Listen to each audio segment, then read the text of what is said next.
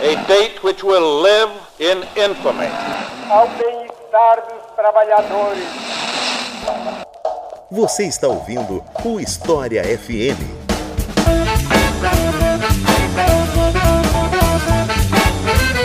Salve ouvintes do História FM, bem-vindos a mais um episódio do podcast produzido pelo Leitura Obriga História. Eu sou Iclis Rodrigues e hoje vamos falar sobre a Itália fascista. Afinal de contas, como foi o governo fascista na Itália? Como é que ele chegou ao poder? Como é que foi esse governo? Como é que foi a sua queda, seu impacto na Itália? E para falar sobre isso, eu convidei o professor João Fábio Bertonha, a quem eu passo a palavra para se apresentar para vocês. Então, João, fica à vontade para se apresentar. Não, saudações ouvintes. É, é, um prazer estar aqui hoje para falar um pouco sobre um tema que é, é tão caro. Né? Eu sou professor da Universidade Estadual de Maringá e tenho trabalhado com o tema de, do, da, da Itália fascista, vários aspectos da história da Itália fascista, já há há décadas, na verdade. Então é uma grande satisfação poder conversar um pouco com vocês sobre pelo menos uma parte da história tão fascinante desse período. Então é isso. Vamos conhecer um pouco mais sobre o período italiano sob o jugo do fascismo depois dos comerciais.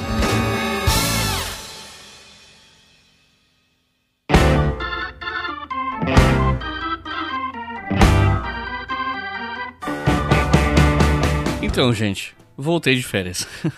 Tudo deu errado e eu resolvi interromper as férias para tentar retomar em dezembro. Vamos ver se eu vou conseguir ou não. Então hoje a gente já vai ter leitura de nome de apoiadores, mas antes de chegar lá, eu quero conversar com vocês porque de vez em quando a galera me procura nas redes sociais perguntando formas de ajudar o História FM. Então eu resolvi elencar aqui uma lista de coisas que você pode fazer, tanto as que envolvem dinheiro quanto as que não envolvem dinheiro. E aí você vê as formas que fazem mais sentido para você. A primeira delas é o Apoia-se. É a mais importante porque o Apoia-se me mantém, digamos assim, é, é meu, meu principal sustento, na verdade. E ele me dá uma certa estabilidade. Por quê? Porque todo mês a gente ganha apoiadores novos e perde apoiadores antigos. E mesmo quando tem uma queda no número de apoiadores maior do que o número de novos apoiadores, ainda tem uma certa estabilidade. Você consegue prever a queda, você consegue ver essa queda vindo e consegue se planejar, pensar alternativas. Ela te dá uma certa estabilidade. Fora que, o mais importante, o Apoia-se lembra os colaboradores de fazer o apoio ou cobrando automaticamente no cartão ou mandando o boleto por e-mail para a galera. Então ele lembra o pessoal de continuar colaborando e isso me dá uma estabilidade que é fundamental para o História FM existir. Então o principal método é o Apoia-se. O segundo método, para quem não quer fazer um Apoia-se de jeito nenhum ou não pode fazer por algum motivo, é o Pix. Eu prefiro o Apoia-se por conta da estabilidade, né? Pela cobrança todo mês. Mas, para quem não pode ou não quer, tem a opção de colaborar financeiramente via Pix com a chave leituraobrigahistoria.gmail.com Inclusive, tem uma galera colaborando, eu agradeço bastante. E aí, se você não pode participar de um crowdfunding mensal, ou às vezes você quer pagar todo o apoio que você pagaria no Apoia-se em um ano, você quer pagar tudo de uma vez só via Pix, porque fica mais cômodo, algo assim, é uma opção também. A terceira opção, que é uma opção que eu acho bem interessante, é o seguinte: eu tenho uma conta de associados Amazon que, que isso significa? Se você comprar qualquer coisa no site da Amazon, qualquer coisa mesmo, tem uma outra coisa que não entra na categoria de associados, mas a maioria do site entra. Se você comprar qualquer coisa lá, eu ganho uma comissão e você não paga nem um centavo a mais por isso. O produto não fica mais caro, ele fica o mesmo preço que se você tivesse entrado direto no site. E aí você está se perguntando como é que você faz a compra pelo meu link? Bom, você entra em historiafm.com, vai ali na parte onde tem as capas dos nossos podcasts, clica no História FM e clica no post de praticamente qualquer episódio. Nos posts dos episódios, eu sempre coloco a lista de livros que os convidados do podcast citaram no final. E quando eu acho o link por associado Amazon para compra daquele livro, eu coloco o nome do livro vira um link. Não é todo post que tem isso. Às vezes acontece do professor recomendar livros que estão esgotados e tal, mas quase todos têm pelo menos um link. E se você entrar por ali e comprar qualquer coisa, não tem que ser aquele livro especificamente, eu recebo comissão. Então, se você vai comprar um celular, um Kindle, um livro, um notebook, um eletrodoméstico, uma coisa para o seu carro, o que quer que seja, a gente recebe a comissão. Você compra aquilo que você já ia comprar de qualquer jeito e você está ajudando de quebra o História FM. Eu não recebo muito, né, comissão da Amazon, mas o que eu recebo já paga a minha conta internet, é uma conta a menos, pelo menos, né? E existem maneiras de ajudar sem envolver dinheiro, como por exemplo, ouvir todos os episódios, mesmo aqueles de temas que você não se interessa tanto. Por quê? Quando querem divulgar alguma coisa no História FM, o que o pessoal pergunta é: qual é a audiência do podcast, para ver se vale a pena o investimento financeiro. Então, quanto mais audiência a gente tem, mais chance a gente tem de conseguir patrocínio e de cobrar preços justos pelas campanhas. E é simples, é só clicar no episódio e ouvir. Às vezes você não vai nem ouvir tudo, mas clica para ouvir todos os episódios que você já está ajudando horrores fora e isso melhora a nossa posição nos rankings de podcast. A gente está sempre, ou quase 100% do tempo, no top 200 do Spotify de podcasts mais ouvidos do Brasil. E isso por quê? Porque as pessoas ouvem. Quanto mais ouvem, melhor a gente fica ranqueado. Outra maneira é se você é professor ou estudante, use os episódios. Então, por exemplo, você é professor, considere a possibilidade de pegar um episódio que você acha que o nível de dificuldade se alinha com a turma que você dá aula e use esse material para dar aula. Ou então, você é professor no ensino superior e viu que nem todo o conteúdo que você queria dar vai caber na disciplina no semestre porque tem muito tema para tratar. Se um desses temas foi tratado pelo História FM, você pode usar o episódio como uma atividade extra, um complemento e claro, você pode ajudar também compartilhando o História FM com outras pessoas. O boca a boca ajuda muito, né? Enfim, todas essas são maneiras de ajudar o História FM, com ou sem dinheiro envolvido. E aí você vê o que fica mais conveniente para você. Qualquer ajuda é muito bem-vinda. E agora sim, eu quero ler os nomes dos nossos novos apoiadores e apoiadoras desde o finalzinho de setembro. Nossos novos apoiadores e apoiadoras são Luiz Ramos, Carolina Antunes, Gustavo Nazário, Denis Araújo, Fred Tourinho, Ícaro Barbosa, Rita Miranda, Thiago Queiroz, Darlan Damasceno, Pedro Martins, Diogo Romão, Fábio de Assis, André Guedes, Juliana Laureano, Renato Zanon, Luiz Nicodemos, Alan Lameira, Bruno Oliveira, Eric Moraes, Marlos de Matos, Gabriel Oliveira, Rafael Aires, Maurício Haddad, Joacir Castro, Matheus Colares, Christian Borges, Eduardo Barbosa, Henrique Schlumberger, Thiago Oliveira, Sérgio Lutz, Fernando Nakatani, Fernando Machado, Thiago Nunes, Alejandro Rico, João Prado, André Rota, Matheus Tamura, Gabriel de Almeida, Felipe Castanho, Eduardo Rangel, Lícia Ribeiro, Lilian Stefanin, Marcelino Pestana, Federico Santurion, Cristiane Aquino, Samuel Maier, Eliane Gildice, João de Souza, Felipe Fernandes, Maurício da Costa, Cléo Ishihara e Arnóbio Freire. Muito obrigado, pessoal. Vocês mantêm esse podcast no ar. O apoio de vocês é absolutamente fundamental. E se você que está ouvindo quiser participar do nosso apoio e ter o seu nome lido aqui, é só colaborar com qualquer valor a partir de dois reais em apoia.se barra História. E com cinco reais por mês, você pode ouvir esse e outros episódios com antecedência. Agora chega de papo e vamos para o episódio.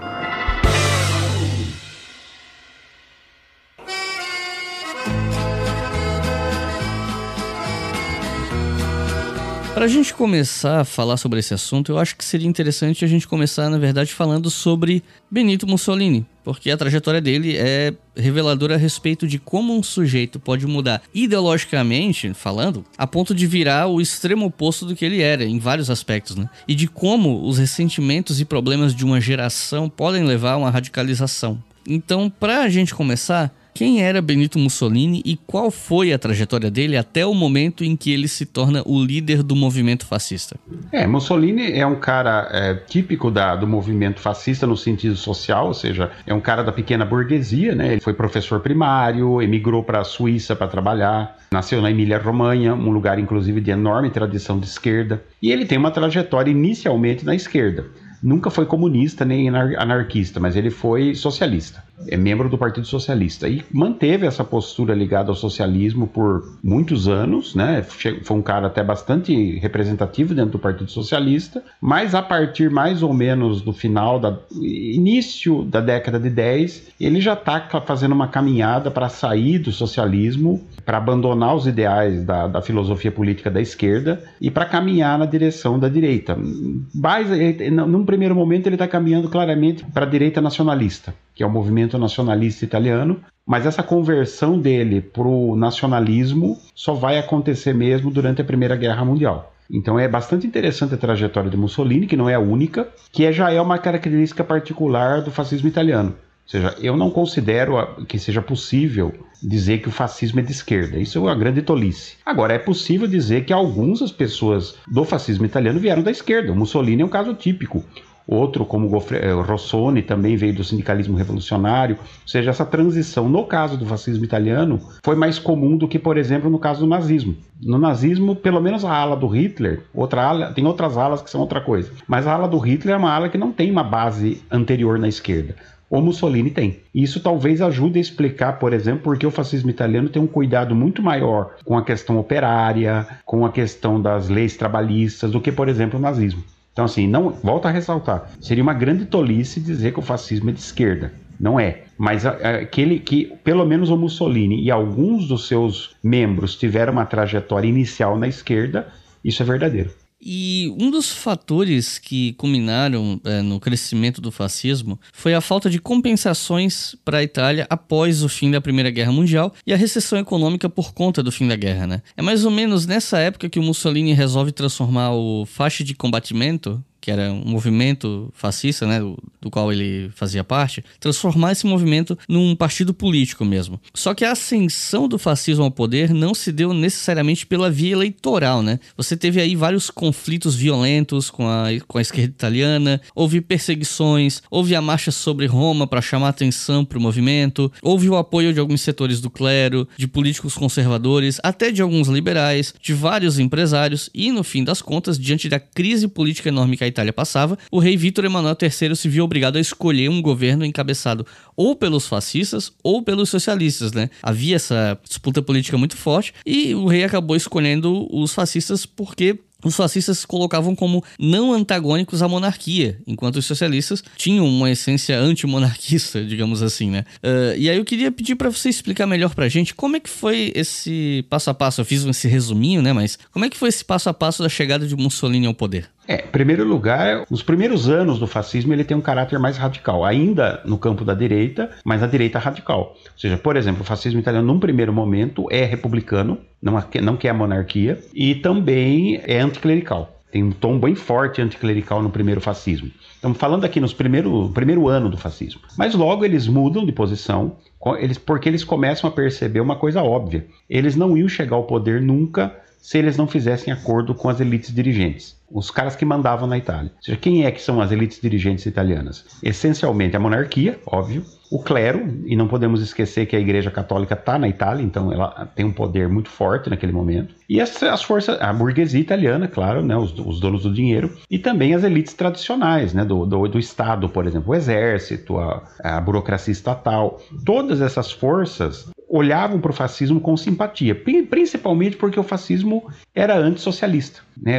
Havia esse momento na Itália é um momento de intensa crise social, muita agitação operária. Então, essas classes dirigentes estão muito preocupadas de não serem capazes de dar conta da situação. Elas estão com medo, parcialmente, elas ainda têm um certo receio do comunismo, sim, porque a União Soviética estava se formando naquele momento, então havia um receio. E eles viram no fascismo uma possibilidade de tentar resolver essa crise é, sem cair, obviamente, nem sequer no socialismo. Porque eles poderiam, poderiam ter pensado, olha, a gente tem medo do comunismo, tudo bem, mas então vamos dar o poder para os socialistas, que não eram comunistas. É, e eles podem tentar amenizar a situação. Mas o, a própria proposta dos socialistas já era radical demais para a elite italiana. Eles não queriam saber de dividir poder, dividir o dinheiro, mesmo numa escala reformista. Então eles preferiram o fascismo, que a proposta básica do fascismo naquele momento é nós vamos acabar com a esquerda. E portanto eles preferiram dar apoio para Mussolini. Então Mussolini de fato não assume o poder pela força, ou seja, a marcha sobre Roma não é uma, uma força é tomada do poder na força,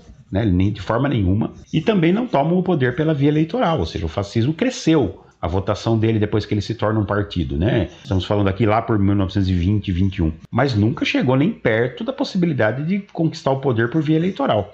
Então, o que acaba acontecendo é uma grande manobra das elites italianas que trabalharam com aquela ideia: olha, é, a gente deixa esse Mussolini chegar ao poder. Eles não gostam dos fascistas, é óbvio, porque o fascismo, eu sempre comento isso.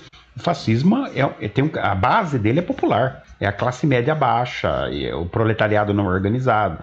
Então, um, para dar o poder como primeiro-ministro para um ex-professor primário é uma coisa que intolerável, digamos assim, para as elites italianas. Mas eles acabaram optando, falaram, não, mas esse cara pelo menos ele vai fazer todo o trabalho sujo, ele vai matar toda a, a agitação operária, vai destruir a esquerda e depois a gente remove ele no poder. O problema é que Mussolini conseguiu. Demorou bastante, ao contrário de Hitler na Alemanha, ele demorou quase 10 anos para fazer isso, mas ele conseguiu criar uma ditadura própria, criar um espaço de poder para o fascismo. Claro, as elites tradicionais continuaram mandando, né? continuaram tendo poder. O fascismo não conseguiu tomar tudo, mas ele, mas ele conseguiu cavar um espaço de poder para ele. E ele e formando uma aliança com essas elites dirigentes, que acabaram aceitando o fato. O fascismo só vai perder o apoio das elites dirigentes, na verdade, é, com a crise da Segunda Guerra Mundial. E aí não é à toa que Mussolini cai num golpe de Estado é organizado pela monarquia, basicamente, e quem derruba Mussolini é o exército. Então aí você vê claramente que o fascismo nunca tomou poder completamente. O que ele fez foi se tornar dominante num bloco de poder que incluía as elites tradicionais. E isso cai lá para 1943, ele desaba. Eu queria ficar um pouco mais em cima desse ponto por conta de um motivo em particular. O livro que eu realmente li, destrinchei mais sobre esse assunto, inclusive para fazer vídeos no Leitura Obrigatória, foi o livro Mussolini e Ascensão do Fascismo, do Donald Sassoon. E duas coisas que me chamaram a atenção nesse livro e que o Sassoon ele dá bastante espaço para isso no livro, na minha opinião. E quando eu lancei o vídeo inspirado nesse livro, muita gente veio comentar comigo sobre esse ponto em específico, que é a questão de quer dizer, algumas questões, né? Como Mussolini abraçou discursos de diminuição do Estado com o tempo, como você falou, né? Eles foram ficando menos radicais. Ele foi abraçando discursos de diminuir o Estado, de falar que muita coisa deveria deixar de ser estatal, mesmo que anos depois ele passasse a advogar que o Estado deve ter controle sobre muita coisa e tal, mas pelo menos nesse momento de ascensão do fascismo, ele adota um discurso que se alinha bastante com vários discursos liberais, né? E um outro ponto que o o livro coloca também é de que muitos liberais apoiaram o fascismo, mesmo que essa ideologia não fosse exatamente o que eles queriam. Você comentou um pouco disso nessa última resposta, né? Mas porque era preferível para eles um regime autoritário de direita do que qualquer coisa de esquerda, mesmo que fosse reformista, né? E isso me chamou muito atenção e chamou a atenção de muita gente que viu meu vídeo, porque o pessoal fez muito paralelo com outros momentos históricos, incluindo aqui do Brasil. E o Sassum, por exemplo, fala sobre o, o Alberto de Stefani, que vira ministro da economia, que era liberal, sobre congelamento de salário, que era uma demanda política liberal da época, etc, etc. Então, já que isso gerou uma certa polêmica, porque por outro lado também rola a reação de quem se identifica como liberal de dizer que o liberalismo é ideologicamente oposto ao fascismo e que esse tipo de apontamento seria equivocado. Então eu queria ouvir de você. O que, que você pensa sobre essa associação entre Mussolini e os liberais? Você é, concorda com a avaliação do Donald Sassoon ou se você concorda mais com uma avaliação liberal de que são ideologias antagônicas e que essas associações elas seriam falsas, seriam falsos liberais, etc. O que é que você pensa sobre essa aparente contradição? Antagônicos, eu não sei se pode se dizer, porque afinal de contas, o Mussolini, no decorrer do, de todos os 20 anos que ele teve no poder, ele atendeu basicamente aos interesses da, da, da burguesia italiana, diminuição de salários, impedir qualquer tipo de greve ou manifestação social. Então, uma, uma parte bem grande da agenda liberal tradicional é eliminar os sindicatos, a não ser aqueles controlados pelo Estado. Ou seja, uma parte enorme da agenda liberal foi aplicada pelo Mussolini. Só que eu acho que também não dá para dizer que ele era liberal de forma nenhuma. Eu acho que uma das essências do fascismo, e por isso que acaba confundindo as coisas, é uma das essências do fascismo, todos os fascismos, na verdade, não só o italiano, é que eles são antiliberais. Ou seja, eles discordam frontalmente, primeiro da, do liberalismo político, a democracia. Com certeza eles são inimigos disso. E também eles são inimigos da ideia do liberalismo clássico. A ideia de que o Estado não deve intervir na economia, as forças de mercado. Isso não, não aparece. O fascismo é. não é ele, O fascismo não propõe o fim do capitalismo, com certeza não, mas ele defende o capitalismo dirigido, dirigido pelo Estado. Então, assim, o liberalismo não é, de fato, um componente de forma nenhuma do fascismo. O que você vê Mussolini fazendo esse tipo de, de, de negociação é na fase inicial. Porque é eu falo, o problema é que o Mussolini demorou muito para conseguir consolidar seu poder. Quando ele chega ao poder em 22, ele não é um ditador, ele é o primeiro-ministro. Ele só vai começar, é aos poucos que ele vai consolidando a ditadura. Ou seja, a ditadura surge mesmo a partir de 26, quando os partidos políticos são extintos na Itália, não ser o partido fascista, e, e ele demora anos até conseguir consolidar o seu poder, sem conseguir quebrar, inclusive, as estruturas tra tradicionais do Estado liberal. Ele cria outras, ele tira os poderes do Estado liberal, mas a monarquia, por exemplo, continua existindo. Então, assim, é, é, o fascismo ele tem, acima de tudo, esse tom antiliberal. Agora, isso não significa dizer que ele não possa compartilhar algumas políticas que os liberais consideravam correta. E também, como eu falei, também existe essa questão. Então, por que os liberais apoiam? Se um verdadeiro liberal tem que ser um defensor da democracia e do livre mercado, por que ele apoia o fascismo? Simplesmente porque na hora de uma crise, entre escolher um movimento que vai fazer um capitalismo dirigido e, uma, e vai ser uma ditadura, ou qualquer coisa que se assemelhe à esquerda, a tendência geral é que os liberais corram imediatamente para o braço do fascismo. Então, assim, é, sempre existe isso. Eu, eu, sempre gosto de bater essa tecla, ou seja, as elites tradicionais, os liberais não gostam de fascistas. Mas se é para escolher entre fascismo e alguma coisa que se assemelhe à esquerda, em geral eles preferem fascismo. Tem alguns casos que não. Por exemplo, em alguns países onde a democracia está mais consolidada, você tem possibilidade de, das elites tradicionais escolherem uma opção socialista, por exemplo, socialismo bem reformista. Isso aconteceu no Entre Guerras, é, por exemplo, na Escandinávia, na América do Norte. Então, não é impossível isso acontecer. Ou seja, os liberais apoiarem um governo de esquerda moderada no lugar do fascismo. Com certeza isso acontece. Mas no exemplo italiano, por exemplo, é isso. A situação é muito clara. Nós não queremos sequer um governo de esquerda moderado, o Partido Socialista. O que o Partido Socialista propõe já é radical demais para nós.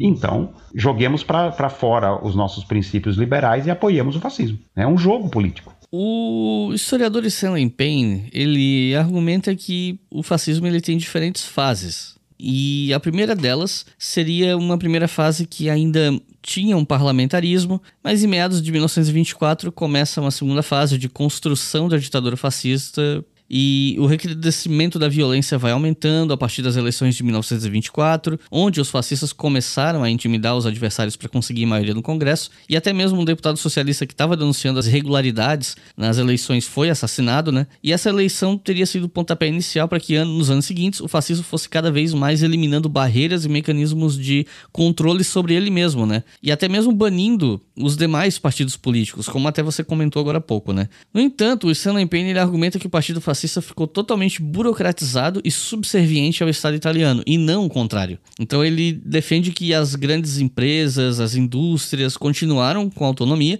especialmente nos primeiros anos de governo. As forças armadas teriam bastante autonomia, as milícias fascistas ficavam sob controle militar, o sistema judiciário teria permanecido intacto e relativamente autônomo, a polícia não teria sido tomada pelo partido, a igreja não teria sido obrigada a ser subserviente a Mussolini, setores inteiros da vida cultural italiana continuaram como eles estavam, e não haveria um Ministério da Propaganda superpoderoso, na mesma medida que acontecia, por exemplo, na Alemanha. Então eu queria te perguntar, você concorda com essa avaliação de Stanley Payne? Como Mussolini foi cada vez mais concentrando o poder na mão dele e, ao mesmo tempo, mantendo a maioria das estruturas estatais intactas? Como é que ele fez isso? É, aqui é uma coisa que eu estou me interessando muito recentemente, eu estou publicando vários artigos e livros sobre isso, estudando justamente essa questão. É basicamente a relação entre o Estado italiano e o Partido Fascista. Também estou trabalhando um pouco com a Alemanha, mas agora é mais eu estou trabalhando mais com a Itália. Esse é o, é o grande dilema do fascismo italiano. Porque qual é o projeto fascista? O projeto fascista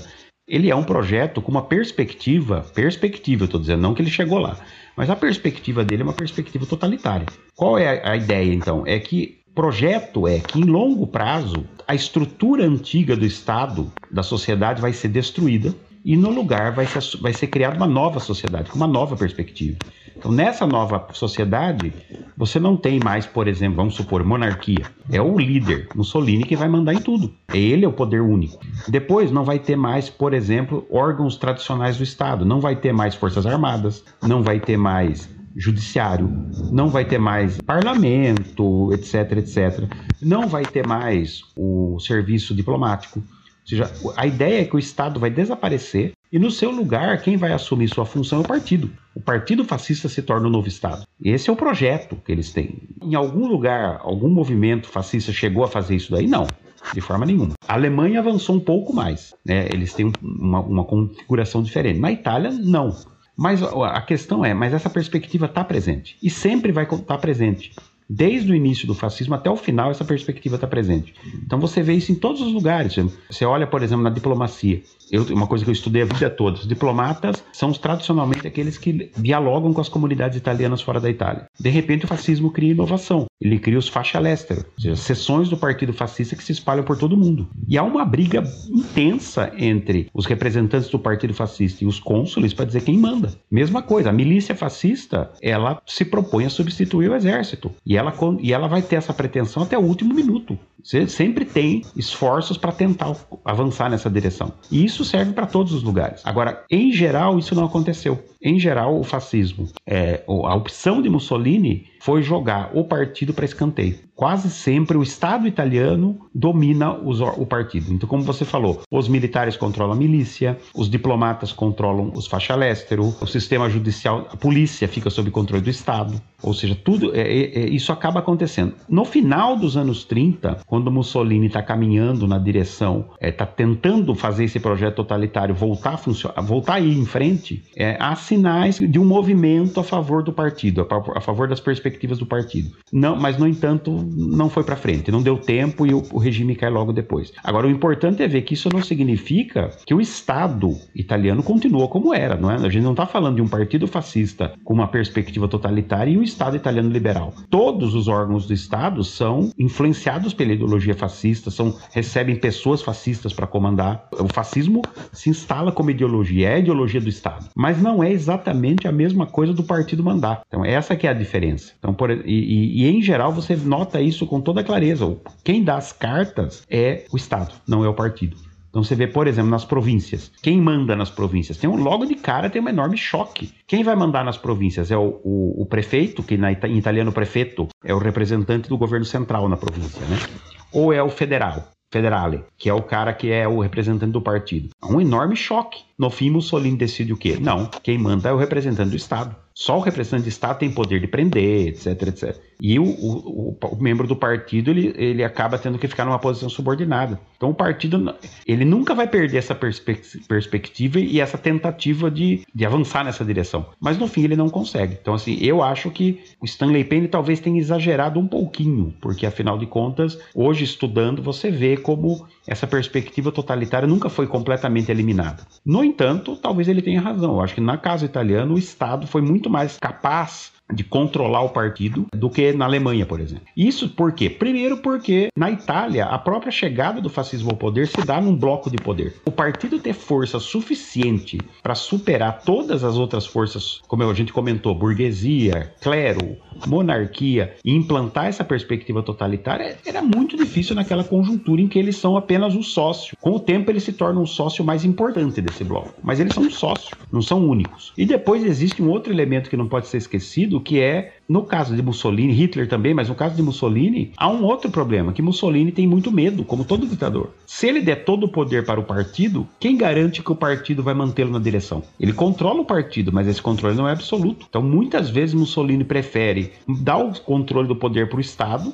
de forma a anular o partido, porque ele vê no partido muitas vezes um rival. As forças do partido muitas vezes questionam mais a autoridade dele do que a do Estado, porque o partido quer uma revolução fascista, claro. E ele não vai dar isso porque ele está em acordo com as forças tradicionais. Então, assim, ele mesmo tomou, fez a opção. É melhor deixar. É, em vez do partido fascista dar as caras, eu prefiro gerir um Estado italiano permeado pelo fascismo, que é uma coisa diferente. Você está ouvindo o História FM.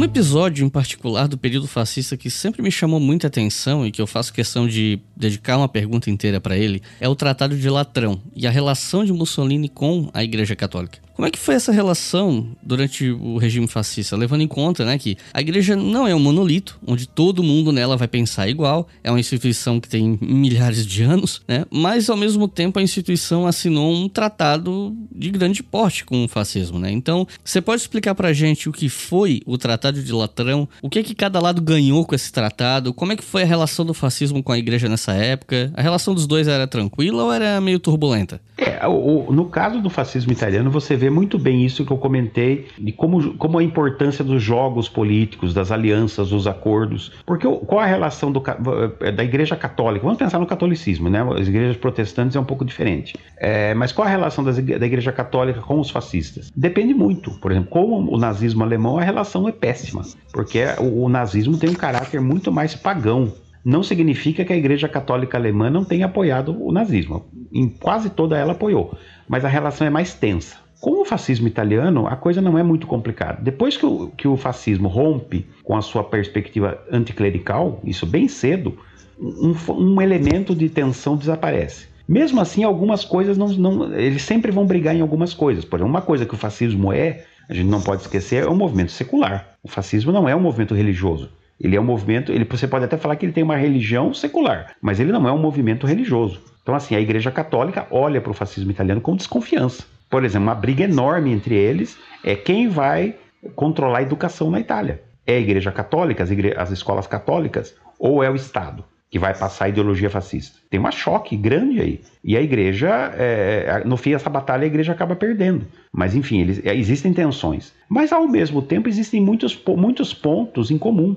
Novamente, o grande problema da Igreja Católica no, no, entre guerras é o comunismo. A Igreja Católica já vinha de uma tradição desde o século XIX, de profunda desconfiança do mundo moderno. Desconfiança da, muita desconfiança da democracia, muita desconfiança de movimentos sociais, muita, muita desconfiança de, de maçonaria, socialismo, todas essas coisas. E com a Revolução de 17 ela entra em pânico. Então, como o fascismo italiano se propõe a eliminar o risco da esquerda, a igreja acha que a aliança é mais do que perfeita. Dá para fazer. E depois havia um interesse mútuo também em resolver um problema que já havia, se arrastava há muito tempo, que é o problema da unificação da Itália. Quando a Itália se unifica, ela se unifica dentro de uma monarquia constitucional liberal baseada no Piemonte. A igreja eh, se torna inimiga dessa nova Itália, porque essa nova Itália é liberal e, bastante progressista, na verdade, e laica. Então a igreja não, não, não, não gosta dessa nova Itália que surgiu e tem uma relação muito tensa. Isso durou décadas e décadas. Quando chega nos anos 20, a igreja já está mudando. E ela já está já tá há algum tempo que ela está querendo resolver essa questão. E Mussolini queria, obviamente, também resolver a questão para ganhar o apoio católico, para fortalecer o seu regime. Então, novamente, aquela situação de os dois lados querem resolver o problema. Então, eles fazem o acordo. O que, que se ganha, cada lado ganha? A igreja ganhou muito dinheiro. Até hoje, metade da cidade de Roma é da igreja por causa do Tratado de Latrão, imóveis e mais imóveis, muito dinheiro ganhou a soberania sobre o Vaticano, porque até aquele minuto o Papa era, ele se considerava prisioneiro na cidade de Roma, que era território papal e o exército italiano tinha tomado, né, em 1870, e ganhou também a, a garantia do regime de que as, certas autonomias da igreja seriam mantidas. Ou seja, o regime não ia tentar mexer com a autonomia da igreja. E o que o fascismo ganhou? Basicamente, ele ganhou o apoio católico. Ou seja, a partir daquele momento, as resistências que podiam haver entre é, os católicos italianos e também fora da Itália com relação ao regime diminui muito. E a partir desse momento a Igreja Católica se torna um veículo de defesa e de expansão da ideologia fascista pelo mundo. Não sem tensões, evidentemente. A Igreja Católica não se torna fascista. Acho que, é, acho que isso é importante recordar. A Igreja Católica não se torna fascista. E o regime fascista não se torna católico. São coisas diferentes, mas a aliança se solidifica de uma forma que durante desde 29 até o rompimento, que daí é só em 43, essa aliança é extremamente sólida. As tensões estão perfeitamente sob controle, o que é muito diferente do caso alemão. Se a gente adotar a separação do regime fascista em fases, como né, o Stanley Payne separa, a terceira fase seria entre 1929 e 1934 que seria uma fase menos focada em propaganda, menos ativismo fascista, e a fase seguinte, a partir de 35, seria marcada por uma política externa mais agressiva. Antes de chegar nessa quarta fase, até porque ela está diretamente relacionada ao livro que você acabou de lançar, e eu quero dedicar uma pergunta só para isso, direitinho e tal, queria te perguntar, como é que teria sido essa tal terceira fase entre 29 e 34? Como é que era a vida na Itália fascista nessa época? Levando em conta também que é durante essa fase que ocorre a crise de 29, a ascensão de Hitler na Alemanha, enfim. O que, é que a gente pode falar da Itália nessa época? É, o fascismo tem fases, né? não podemos esquecer que ele durou 20 anos. É muito difícil uma, uma sociedade, um movimento político e social não, não se mover em 20 anos. Eu acho que as fases. Há muita discussão sobre isso. A fase 1 começa quando, a fase 2 começa quando.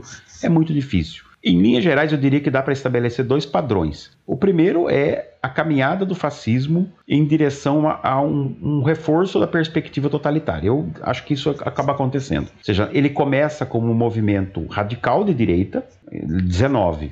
Aí ele acaba se, como eu disse, se suavizando para facilitar os acordos com as elites dirigentes e chega ao poder. Aí ele vai passar pelo menos a primeira década, essencialmente de 1922 a 32, consolidando seu poder é, fazendo acordos mais densos com as elites italianas, eliminando os, os, inimigos, até que a partir de 30 e, aí depende muito, depende a partir de 34, 35, com a guerra da Etiópia especialmente, ele começa uma caminhada mais na direção do totalitarismo, ou seja, aquilo que durante a primeira, na primeira década ficou mais ou menos adormecido, na década seguinte se torna muito importante. E aí que ele vai caminhar para tentar tentou pelo menos, né, eliminar os resquícios do Estado liberal, começa a adotar certas políticas que antes não tinham importância nenhuma na como por exemplo o antissemitismo. O antissemitismo é uma forma de radicalizar o regime. E isso até a crise, daí obviamente tem a crise da Segunda Guerra Mundial,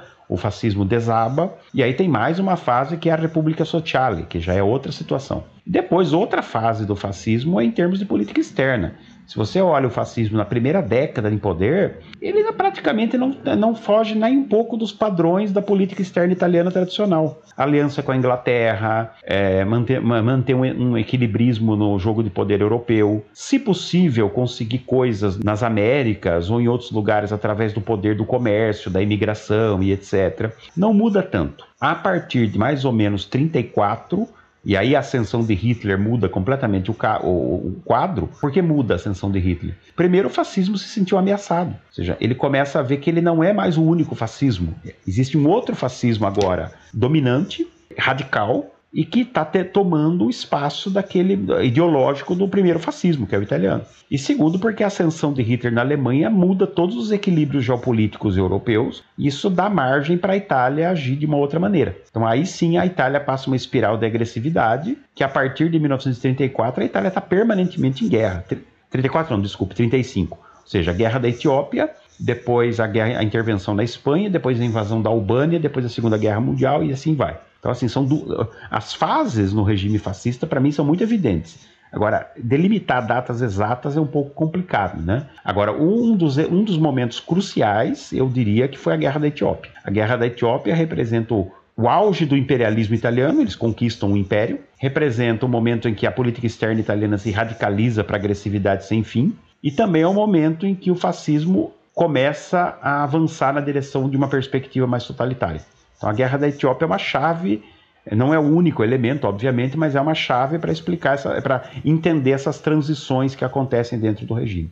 E bom, a gente vai chegar lá na coisa da Etiópia, mas antes de chegar na guerra da Etiópia, eu queria perguntar uma coisa que é o seguinte: quando se fala em Alemanha nazista e Itália fascista, uma coisa que me chama a atenção é que, no caso alemão, a questão racial ela é fundamental para entender várias políticas da Alemanha. Mas quando se fala de Itália fascista, que, nenhuma questão racial salta aos olhos inicialmente, assim, pelo menos não digo para quem estuda, mas assim para o público geral, né? E aí eu queria te perguntar sobre essa questão racial dentro do fascismo italiano. Você mencionou agora pouco a questão do antissemitismo e tal. E aí eu queria aprofundar um pouco mais isso. Existia alguma política racial específica dentro da ideologia fascista italiana ou algum período específico onde isso se tornou uma coisa relevante para o Estado? Enfim, como é que era essa questão de políticas raciais na Itália fascista? É, o racismo na Itália fascista é uma coisa muito particular. Ele se torna uma política de Estado de verdade apenas a partir de 37, 38, mais ou menos, é, em essência pela concorrência alemã. Os alemães, é, você tem razão, nazi, no caso nazista, o antissemitismo e o racismo são as bases ideológicas, não há maneira. Se você tirar o racismo e o antissemitismo do do nazismo, ele desaparece. É a essência da ideologia, é a essência do pensamento. Na Itália, não. A Itália trabalha com outras concepções que também, na minha interpretação, estão dentro do universo fascista maior, todas fazem sentido dentro do universo fascista, mas não são exatamente as mesmas. Então, por exemplo, racismo. Na Itália, o racismo que existe, obviamente, é o racismo padrão europeu daquele momento. Ou seja, os europeus são superiores, nós europeus temos que tratar é, os povos africanos, asiáticos, é, como, como nossos é, súditos coloniais. Isso com absoluta certeza está presente. Mas eu não sei se foge muito do que é o mesmo pensamento que tinha na França, ou na Inglaterra, ou na Espanha naquele momento. E o antissemitismo também. Na Itália, o antissemitismo não tinha uma tradição forte, até porque tem muito pouco judeu. E, inclusive, é muito comum a presença de judeus italianos no fascismo. Tem líderes e mais líderes eh, fascistas que são judeus. Isso não é um problema. Para a Itália fascista, isso não é um problema. Só vai se tornar um problema a partir de mais ou menos 36, 37, quando a concorrência alemã se torna ideológica, se torna tão grande que ele se vê obrigado a dar uma resposta. Porque, novamente, Mussolini tem medo de perder o poder. E, e sempre tem gente querendo o poder dele. Então, dentro do partido fascista, especialmente, começam a aparecer pessoas falando: olha, Hitler na Alemanha, olha só como ele é melhor que nós. Ele defende políticas raciais e antissemitas. Se o Mussolini não defender isso daí, é sinal que ele é um líder fraco, pouco fascista, e a gente tem que removê-lo do poder. Opa, Mussolini responde imediatamente.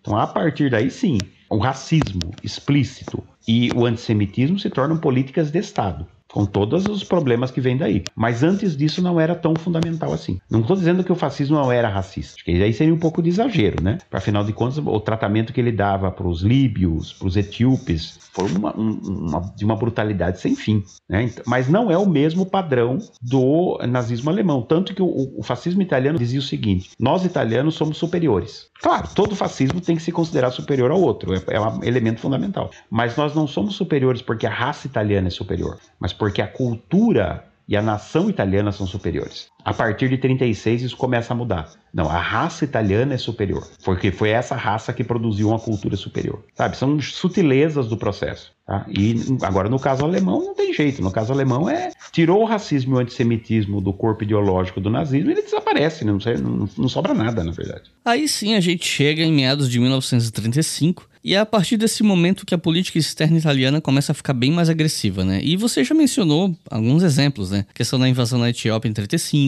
uma segunda guerra entre Itália e Etiópia que teria durado até 1937 por causa dessa invasão, né? E você tem desse contexto o afastamento da França e da Grã-Bretanha, da Itália, o que fez com que Mussolini se aproximasse mais de Hitler. Mussolini até então, até onde, não sei se eu estou equivocado nesse ponto, mas até onde eu sei, ele era contra a anexação da Áustria pela Alemanha mas por causa dessa aproximação com Hitler, ele voltou atrás na promessa de proteger a Áustria dessa anexação. A Itália saiu da Liga das Nações, assinou o Tratado Anticomunista com a Alemanha e Japão ainda em 1936, ajudou do jeito que pôde o lado franquista na Guerra Civil Espanhola. E aí, na próxima pergunta, eu vou querer entrar uh, no assunto do livro que você escreveu que tem relação direta com essa invasão da Itália, quer dizer, a invasão da Etiópia pela Itália. Mas antes de chegar no livro, eu quero te perguntar como é que foi esse essa fase mais agressiva da Itália em termos de política externa, assim. Você pode esmiuçar um pouco melhor pra gente? É, eu, eu, a grande pergunta que fica é, primeiro, por que, que a Itália entra nessa fase? Eu diria que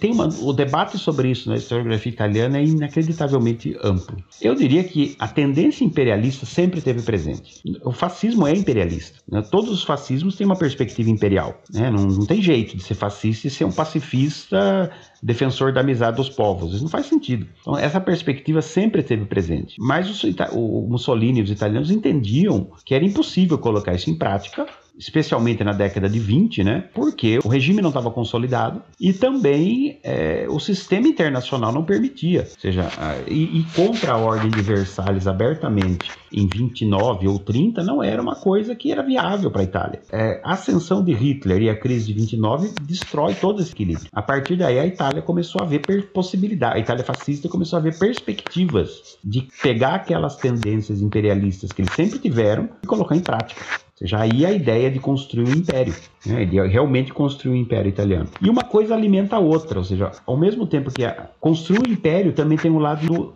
interno, né? Como eu falei, a Itália, na minha interpretação, está tentando, sem sucesso, mas está tentando caminhar numa perspectiva totalitária. E guerra contínua é uma excelente forma de fazer o totalitarismo em casa. Mobilizar as pessoas, eliminar as resistências. Ou seja, a agressividade italiana não é só uma questão de política externa, é também uma questão de política interna que eles estão bebendo lá dos nacionalistas na, na, na, década de 1910, que falavam exatamente isso. A Itália precisa de uma guerra contínua, porque de um lado ela constrói o império que ela merece, e de outro que a guerra contínua muda a sociedade. Eles estão bebendo na mesma nessa, nessa tradição. Então eu penso que é, que é mais ou menos por aí. De um lado, a própria radicalização do regime leva a isso. A agressividade é um instrumento. E, ao mesmo tempo, eles veem uma janela de oportunidades pela ascensão da Alemanha que eles resolvem colocar em prática. Claro, depois Mussolini comete o erro gravíssimo, em 1940, de achar que a guerra tinha sido vencida pela Alemanha e entrou. E aí, claro que foi a maior, maior burrada que ele poderia ter feito. Mas durante um certo ponto funcionou. Ou seja, ele pôde conquistar a Etiópia, ele pôde invadir a Albânia, ele pôde uh, fazer uma relação. Acho que não deu tudo o que ele queria, mas ele pôde fazer uma relação com Franco na Espanha. Ele alimentou agressividade, movimentos rebeldes e etc. em quase toda a Europa, na bacia do Mediterrâneo e até em alguns países americanos. Quer dizer, então ele aproveitou esse momento de mudança do equilíbrio internacional na, na direção imperialista e teve bons resultados. O único problema é que na hora decisiva, que foi em 1940, ele fez uma avaliação completamente equivocada desse cenário geopolítico. E aí ele se deu muito mal. E aí sim, eu queria discutir contigo, conversar sobre como é que foi essa guerra entre Itália e Etiópia. E aproveitar para falar sobre o livro que você está lançando que tem uma relação direta com isso, né, que é sobre a Legião Parini. Então, você pode explicar pra gente como é que foi essa guerra e explicar também o, sobre o que é o seu livro? Então, a guerra, a guerra, da Etiópia, ela primeiro a gente tem que lembrar que é a segunda guerra da Etiópia. Isso é uma coisa que estava entalada na garganta do imperialismo italiano. Porque em, em 1896, se eu não estou equivocado, é, a Itália tenta conquistar a Etiópia, né? Porque afinal de contas, se todos os impérios europeus estavam na África, a Itália tinha que ter um império também. Ela só tinha a Eritreia, que era um pedaço de areia. Então ela invade a Etiópia, mas é derrotada. É o primeiro grande derrota de um exército europeu para um exército africano. Então a partir dali, a Itália se sentiu humilhada frente aos outros europeus e prometeu vingança. Isso aí está no ar de, entre os militares, entre os dirigentes, entre obviamente dentro do Partido Fascista há muito tempo. Nós vamos ter que nos vingar. E vingar significa o quê? Conquistar o país. No fim, isso aí ficou se arrastando por anos, como eu falei, em 34, 35 eles começam a ver que existe a possibilidade. Principalmente porque quem poderia impedir a invasão italiana, que é França e Inglaterra, começam a aceitar a ideia, não meio a contragosto, é verdade. Se é para manter a amizade do Mussolini contra Hitler, naquele momento é isso que está no ar, a gente deixa ele invadir a Etiópia. Eles aproveitam isso e para garantir que não houvesse mais uma, que não houvesse derrota, evidentemente, que daí seria uma catástrofe. os italianos mobilizam 500 mil homens, né, meio milhão de soldados, mandam para lá um exército, se comparar com o etíope, muito moderno, e eles usam de tudo, aviação, bombas de gás venenoso, eles usam tudo que eles podem para derrotar a Etiópia e acabam conseguindo. Eles tomam o país, vão enfrentar uma guerra de guerrilhas por anos e anos, e a resposta italiana é de uma brutalidade inacreditável, matam centenas de milhares de etíopes nessas guerras de guerrilha, mas eles conseguem, e é o auge do prestígio italiano. Quando chega o Mussolini proclama que o novo Império Romano nasceu e a Etiópia está conquistada, é o momento em que a popularidade dele na Itália se torna a maior de todas. Ou seja, ele conseguiu, né? Na verdade, assim, ele, ele se apresenta como aquele que conseguiu a vingança de Ádua e agora a Itália tem um império. Né? Um império que vai dar prosperidade, essa era o que se dizia, né? Que vai dar prosperidade e, e um, um, futuro melhor para os próprios italianos. A guerra da Etiópia, essencialmente, é claro, estou resumindo muito, mas enfim, é, é, basicamente isso. E você pode falar um pouco mais do teu livro? Ah, sim, então, eu, como eu trabalhei a vida toda com, com imigra a imigração italiana e fascismo, ou seja, continuo trabalhando, ou seja, estudando o tema dezenas de países diferentes, eu acabei trombando, assim, por acaso, com essa história que era uma que em 1935, 36, o Piero Parini, que era o chefe da divisão do, do Ministério degli Affari Esteri, que lidava com a questão dos italianos que viviam fora da Itália, organizou uma força é, de camisas negras, ou seja, aí sim, da milícia fascista, para lutar na Etiópia. E essa força teria sido organizada a partir de imigrantes italianos que tinham retornado para a Itália. Eu fiquei muito intrigado com isso, é isso há muito tempo, e comecei a perceber que nenhuma historiografia tinha estudado o assunto. Então, por exemplo, os americanos, você pega um livro lá, eles falam um parágrafo. Ah, daqui dos Estados Unidos saíram tantos. Aí você vai na França, é um parágrafo. Na Argentina, um parágrafo. Na Bélgica, um parágrafo. E eu percebi também que a própria historiografia italiana nunca tinha estudado o assunto. Eu falei, não, então isso vale a pena. E aí eu escrevi esse livro. Ou seja, é a história de, dos 4 mil homens, mais ou menos, que voltaram para a Itália para lutar, é, se organizaram em duas legiões. Na verdade, eram duas, não era uma só. É, sob o, uma delas sob o comando do Piero Parini, que era o, o comandante dessas coisas na, na, na Itália. E eles vão lutar na Etiópia. Lutam na Etiópia, morrem algumas dezenas de homens, o desempenho militar deles é um fracasso. Mas é um tema fundamental para entender a tentativa do regime fascista italiano de se conectar com os emigrantes. Porque a ideia de que os emigrantes italianos eram um elemento da política externa italiana, que era um, algo a ser aproveitado para a política externa italiana, é uma coisa que vinha desde 1860. É uma coisa tradicional na política externa. Até hoje tem um pouco isso. A ideia também que italiano é italiano, onde quer que ele nasça. Ou seja, se você nasceu no Brasil, na Argentina, na França ou na Inglaterra, tanto faz, você é italiano. Então essa tentativa de conectar, né, que teve alguns resultados positivos, mas muitos problemas. Mas de qualquer forma, é, essa tentativa de criar essa essas duas legiões foi o auge desse processo. E o meu livro trabalha com isso. Então eu analiso, primeiro, a divisão do exército italiano, que é a divisão, não é do exército, da milícia, a divisão Tevere da milícia onde juntam-se todos os, os grupos é, dentro do regime que querem fazer a guerra, mas não tem condições militares para isso. O regime joga todo mundo lá, onde eles não vão dar trabalho. Depois eu estudo Piero Parini, a primeira vez que alguém fez uma reconstrução da vida dele, e também daí eu, eu reconstruo a história dessas legiões, reconstruo com todo o cuidado de onde eles vieram, sabe, de que país eles vieram. Eu consegui fazer esse cálculo pela primeira vez. Então eu calculei, eu arrumei lá os 800 que vieram da Tunísia, 700 da Argentina, 400 do Brasil, 300 350 dos Estados Unidos, 660 da França. E assim vai até encontrar dois, duas, dois caras que vieram de Barcelona, dois que vieram da Síria. Eu consegui delimitar lugar por lugar e tento explicar por que em tal lugar veio muita gente e tal lugar não veio. Tem toda uma tentativa de explicar. E eu também tento reconstruir a, toda a propaganda que foi feita ao redor dessa legião. Cinema, os livros que foram publicados, os filmes que foram feitos para tentar criar uma aura de uma epopeia dessas legiões. Então, porque isso acabou se tornando um, um elemento importante da propaganda fascista. Então, aí, então é, é o livro tem esse objetivo, é, como eu até co é, comentei, não, comento na introdução. Ele foi publicado primeiro na Itália, porque não ele é um, um, texto basicamente de historiografia italiana. Agora saiu a edição brasileira pela Eduen, né, pela editora da Universidade de Maringá. E, obviamente, quem que tiver interesse no livro pode entrar em contato comigo também. fabiobertonha.hotmail.com Ou pela editora também, mas se quiser pegar comigo também, não tem problema. E agora vai sair no ano que vem, já está certo que vai sair a edição argentina. E eu estou em negociações para tentar publicar também nos Estados Unidos e na França. Está em negociações. Porque é um tema de história global. Né? Não é um. Isso, o meu livro, esse meu livro não fala do Brasil. Quer dizer, não, minto, fala muito do Brasil. Mas não é um livro sobre imigração italiana no Brasil. É um livro sobre a imigração italiana global e a relação e o fascismo global. Então eu, eu me atrevo a dizer que é um dos livros que eu mais gosto de ter escrito. É um livro que eu gosto muito de escrever, de ter escrito. É, ao lado da minha biografia do Plínio Salgado, provavelmente é o livro que eu mais gosto. Um trabalho que foi bem bacana de fazer, porque acima de tudo, porque permitiu conectar a experiência da Itália fascista com a experiência da imigração italiana por praticamente todo mundo. Foi muito bacana.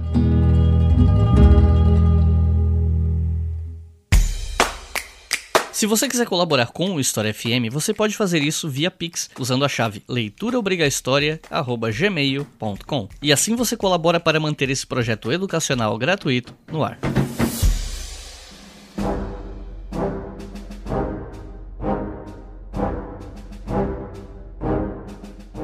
Assim que Hitler invadiu a Polônia em 1939, Mussolini ficou mais na dele, ficou mais quieto, mas logo Mussolini quis aproveitar a guerra, que até então era considerado só um conflito europeu ali e tal, para anexar territórios no, no, norte da África, do Oriente Médio. Mas tanto o rei quanto o comandante militar, o Pietro Badoglio, afirmavam que era suicídio, que a Itália não tinha poderio bélico para entrar nessa guerra. Então ele esperou a invasão da França e aí ele começou a se mexer e tanto atacar a França quanto pegar colônias africanas que eram da França, né? Só que o acordo de paz entre a Alemanha e a França do regime de Vichy garantiu a integridade dos territórios franceses, o que deixou Mussolini muito irritado e tal, mas ele teve que aceitar. E aí ele começa a mirar em territórios como a Palestina, Somália, ordenou a invasão do Egito. Enfim, como é que foi a entrada da Itália na guerra? Eles conseguiram conquistar alguma coisa significativa nesse começo de guerra? A entrada foi completamente pragmática. O que Mussolini percebeu é,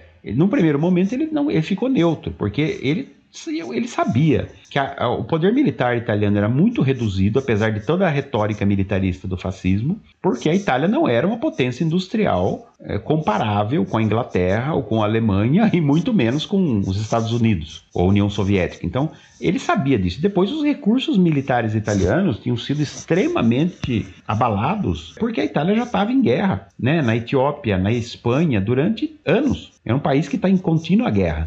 Então, a, o poder militar italiano está no, no, fundo do, do, do, buraco, digamos assim. Então, ele sabe que ele não pode entrar. Mas em 1940, quando a França é derrotada pela Alemanha, a sensação que Mussolini teve é: a guerra vai acabar, vai ter um acordo de paz entre a França, a Inglaterra e a Alemanha.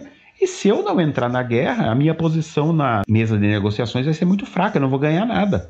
E depois vai ficar muito feio para mim, né? Eu falando que a Itália é o novo Império Romano e essas coisas todas, e na hora da guerra eu fico neutro o tempo todo. Não. Então ele resolve entrar, que é o maior erro que ele comete. Existe um acordo de paz com a França, mas a Segunda Guerra não termina, porque a Inglaterra continua lutando. E aí a Itália não tem outra alternativa a de fato participar da guerra. Porque Mussolini achou que não ia participar. Ele queria, ele achou, não, morre alguns milhares de soldados e já tem mesa de negociação para resolver a questão. Eu vou ganhar algumas coisas. Não aconteceu, então ele teve que continuar na guerra. E aí é uma catástrofe atrás da outra. Ou seja, ele tenta invadir o Egito, é derrotado pelos britânicos fragorosamente. Depois, com o passar do tempo, os britânicos é, e depois os americanos também vão expulsando a Itália do continente africano, ou seja, a Etiópia é conquistada, a Somália, que era italiana, é, é conquistada. Finalmente, as tropas é, anglo-americanas tomam a Líbia e, por fim, entram na Tunísia, que tinha sido ocupada pelos italianos e alemães, e expulsa o Mussolini da África. E o exército italiano também é, sofre derrotas fragorosas na Grécia, na Rússia, quando ele tenta apoiar a invasão da União Soviética.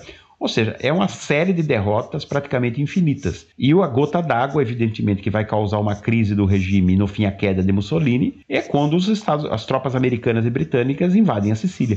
E a resistência italiana é muito pequena. Então, e aí gera-se uma crise de governo, né, que, que, leva ao fim do, regime fascista. Mas, enfim, a história da Itália na Segunda Guerra é isso, é uma história de praticamente derrotas contínuas.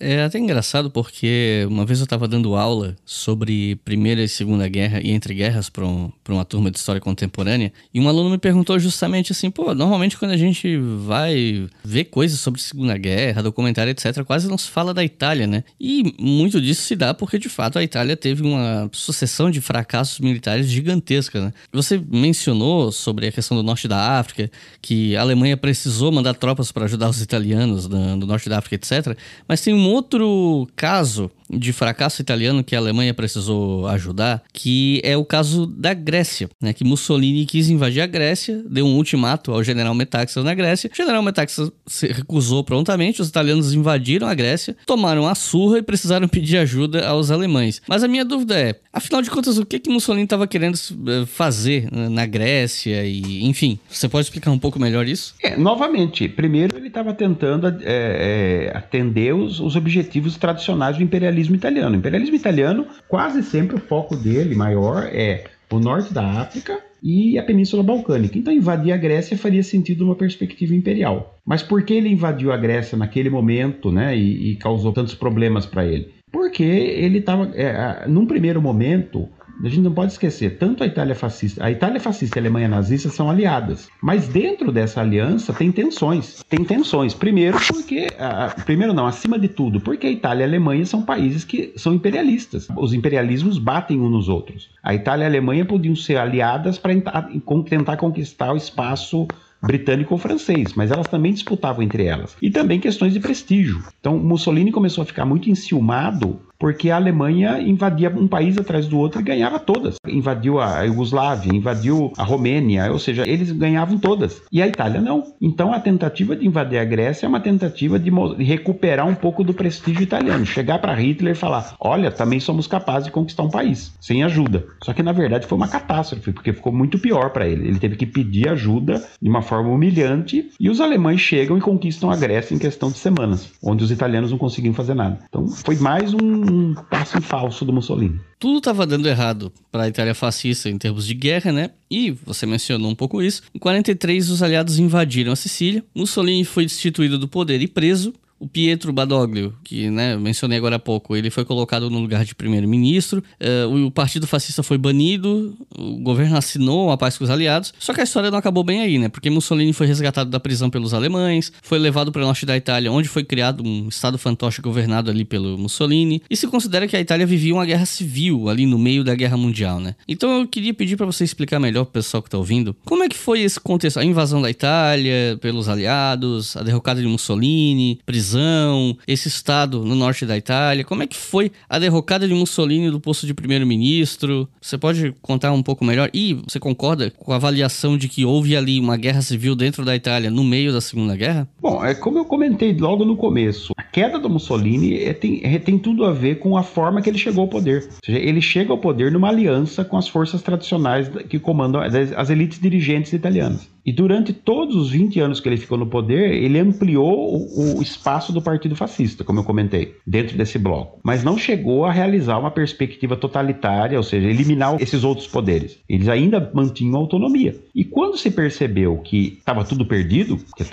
qualquer um via que estava tudo perdido, eles preferiram as elites dirigentes italianas, a monarquia, a burguesia, o exército, todo mundo, a igreja, se uniram e começaram a pensar como, como é que a gente pode escapar disso. E além de de tudo, eles tinham medo do, do quê? Como sempre. Se o, o regime está entrando em colapso, quem garante que a esquerda não vai voltar? Sempre o medo da esquerda. Então eles começam a fazer o acordo e no fim dão um golpe de Estado. O exército dá um golpe de Estado e tira Mussolini do poder e volta o poder para as elites tradicionais. Uma forma também de se tornar mais palatável aos aliados. É chegar para os americanos e falar: olha, não somos mais fascistas, agora vocês podem nos dar apoio, etc, etc, que a gente não vai arrumar mais problemas aqui. Então é, é um jogo claramente político que se termina num golpe de Estado. Agora, Mussolini e o resto do partido, o que sobrou do partido fascista principalmente, não aceitam tão facilmente a derrota, né? No primeiro momento, Mussolini fica totalmente perdido, né? Mas depois ele vai para o norte da Itália, Hitler envia tropas e instala um governo, e esse governo que tem pouquíssimo poder, na verdade quem manda é,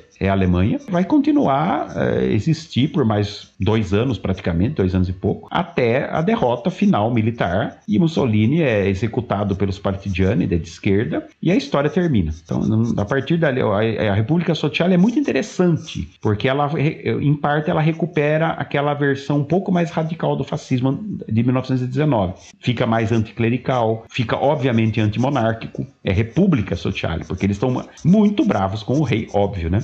E ao mesmo tempo, sobre a pergunta, é, foi uma guerra civil? Eu acho que sim. O que é uma, qual a definição de uma guerra civil? A guerra civil, a definição é uma guerra dentro do próprio povo de um, de um país. Sim, é uma guerra civil, porque você vai ter uma parte enorme da população italiana apoiando os partigiani, que são de esquerda, vários grupos de esquerda. Tem socialistas, tem comunistas, tem liberais de esquerda também, é, tem grupos monárquicos, que já, não, já estão em outro patamar. Mas, enfim, são os partidiani. E do outro lado, boa parte dos fascistas se aliam aos alemães, formam unidades de repressão e algumas poucas unidades militares, mas principalmente unidades de repressão, como as brigadas negras, né, Brigate Nere, e outras, para reprimir acima de tudo o povo italiano. Chegar numa aldeia que está um risco de apoiar, que ah, eu acho que tem lá tem apoiadores dos partidianos. Eles chegam lá e matam todo mundo. Eu acho que isso se, se classifica perfeitamente como uma guerra civil. É uma guerra civil entre italianos, só que ao mesmo tempo também ao, ao lado tem uma guerra entre potências, ou seja, os aliados subindo a Península Itálica e os alemães tentando impedir isso. Então, eu acho que é uma guerra civil, sim. E, bom, você já mencionou isso, mas eu gostaria de pedir para você explicar um pouquinho melhor como é que foi essa coisa de Mussolini ter sido capturado e efetivamente morto, né? Como, como é que isso aconteceu? Qual foi o impacto imediato disso ali na Itália? Ele não manda mais em nada, evidentemente. E quando tudo começa a desmoronar, os alemães começam a fugir, a, a, fugir ele vai fugir também. Ele, vai, né? ele e boa parte da liderança fascista vão fugir. Vão tentar ir para a Alemanha, pelo menos, né? Fugir para a Alemanha e ver o que dá. E daí, no, no, meio da fuga, eles são parados por uma patrulha dos partigiani e, esse, e, e esses é, partigiani acabam, eles acabam se, matando Mussolini. E existe um debate enorme na historiografia italiana por que, que isso aconteceu porque os partigiani não pegaram esse Mussolini e levaram para julgamento, etc. Tem uma controvérsia muito grande sobre isso. Eu acho que é básico, a minha interpretação é que é mais uma questão de calor da hora. Para aqueles partigiani que estavam lutando contra o fascismo nas montanhas, poder fuzilar o próprio criador do fascismo, etc, etc, era uma oportunidade única.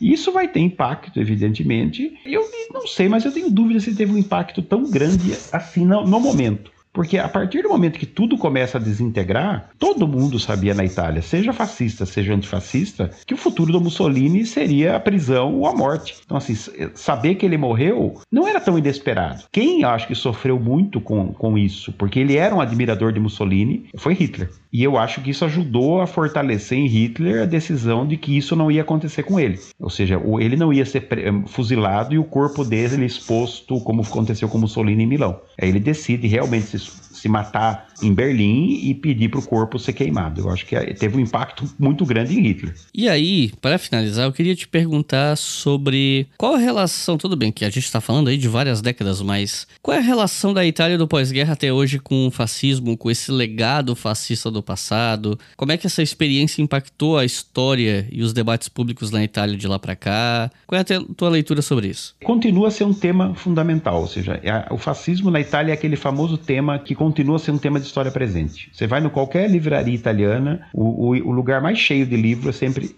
fala do fascismo. Então tem debates intensos, no começo, claro, nos anos 50, 60, 70, o paradigma antifascista é dominante, porque quem cria a República Italiana, em boa medida, são os inimigos do fascismo, né? basicamente liberais, é, democratas de direita também, mas enfim, é, é, quem constrói a República Italiana são os antifascistas. Com o passar das décadas, o movimento antifascista começa a se re reestruturar com mais força. Sempre existiu. O, o fascismo sempre vai existindo na Itália desde os anos 50 uma base eleitoral. Mas ele só vai chegar mesmo ao poder nos anos 90 com Berlusconi. Aí eles, e novamente, os, os neofascistas, no caso, entram num bloco de poder que comanda a Itália. Só que ao contrário da época fascista, eles são minoritários, dentro de um bloco de poder da direita mais, mais conservadora que era do Berlusconi, liberal, inclusive. Eles entram num, num, como uma posição inferiorizada. E até hoje eles estão aí. Os fascistas continuam existindo, não fascistas, né, mas neofascistas. Eles continuam por aí presentes. E uma coisa que facilita muito a vida deles, no caso da Itália, é que a Itália não fez um acerto de contas com o passado, como, por exemplo, foi obrigada a fazer na Alemanha. A gente sabe dos limites da desnazificação da Alemanha, ou seja, que muitos dos nazistas continuaram com cargos, com poder e etc. Isso é conhecido. Mas a Alemanha foi obrigada, pelo menos, a enfrentar um pouco da sua, da sua, das suas culpas, dos seus, de tudo que aconteceu, enfrentar um pouco o seu passado. E na Itália não. A Itália conseguiu, como a Itália mudou de lado no último minuto, ela conseguiu jogar isso por baixo do pano. Tanto que eu sempre dou dois exemplos que mostram isso. Na Itália, em Roma, até hoje tem o Foro Mussolini. Foro Mussolini é um foro que Mussolini manda construir, baseado e inspirado nos antigos foros romanos. Coisa daquela arquitetura fascista, etc, etc. Mas a questão é, ele continua firme e forte. Você, ele está do lado do Estado Olímpico. Você pode ir lá e visitar. Tá lá, Duce, Duce, toda a arquitetura fascista novinha, per, perfeitamente guardada lá para quem quiser ver. Imagine na, na Alemanha. Você tem um fórum Hitler. Impensável. Ou então uma outra coisa. Uma deputada famosa da direita italiana é a neta de Mussolini, Alessandra Mussolini. Tudo bem, eu concordo. Você não pode eh, punir o neto pelos crimes do avô. Não tem sentido. Mas é simbólico que você tem uma deputada que chama Alessandra Mussolini. Tranquilamente, há décadas no, no parlamento. Na, na Alemanha, se tivesse um cara que chamasse, eu não sei, Wilhelm Hitler, ia pegar muito mal, ia ser muito complicado para os alemães aceitarem isso. Os alemães foram obrigados a enfrentar o problema, pelo menos um pouco, um pouco mais de honestidade. A Itália jogou tudo por baixo do pano, esqueceu o assunto e agora, então a cultura fascista teve uma perspectiva de permanência na Itália muito mais forte. Claro que não existe hoje o fascismo puro. Tem algumas pessoas que defendem, mas o neofascismo, o neofascismo italiano de hoje bebe nessa cultura anterior. E ela e ele está bem forte.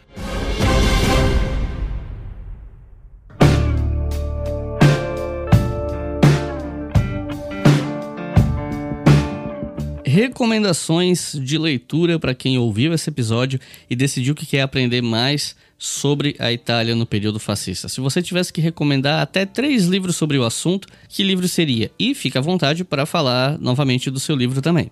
Olha, eu acho que como as pessoas conhecem muito pouco da história do fascismo, é sempre bom começar. Eu acho bom, a, a bibliografia é muito pequena. Ou seja, se você olhar o que tem publicado em português no Brasil sobre fascismo, é muito pouco. Muito pouco mesmo.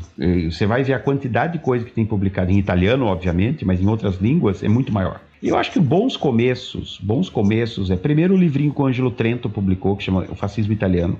É um livro já mais antigo, mas é bem bem básico, bem funciona muito bem. Eu acho que ele pode ajudar bastante a dar uma, uma ideia. Também esse, o que foi mencionado do Sasson, também é legal. Eu acho que é um livro que dá uma boa perspectiva, principalmente sobre a chegada do fascismo ao poder, que vale a pena ler. E aí eu faço, recomendo também, não, vou, não posso deixar de recomendar os, livros, os meus livros porque eu tenho estudado o fascismo italiano há décadas e já publiquei muito sobre o assunto, né? E agora, inclusive, o meu livro sobre a Legião Parini, e eu recomendo também alguns artigos que eu estou publicando agora, que um dia eu espero juntar no livro também, é sobre essa questão da relação partido-Estado dentro da Itália fascista. Estou publicando várias coisas a respeito podem ser bastante interessantes, mas em termos de livro, eu também recomendaria, obviamente, o meu novo livro que pode dar uma abordagem interessante, especialmente para quem está fora da Itália. Então é isso. João, tem alguma consideração final, algum último recado para o pessoal que está ouvindo? Fica à vontade.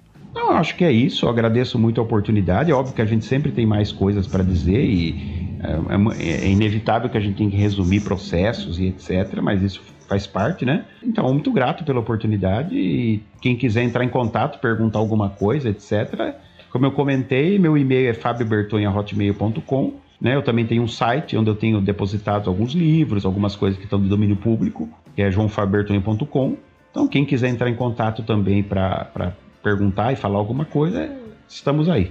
Então é isso. Muito obrigado a todo mundo que ouviu até o final. Não se esqueçam que o História FM é financiado pela nossa campanha no Apoia-se, apoia.se barra A partir de dois reais por mês, vocês ajudam a financiar todos os podcasts da casa, não só o História FM. E com cinco reais por mês, vocês podem ouvir os episódios com antecedência. Então é isso. Muito obrigado e até a próxima.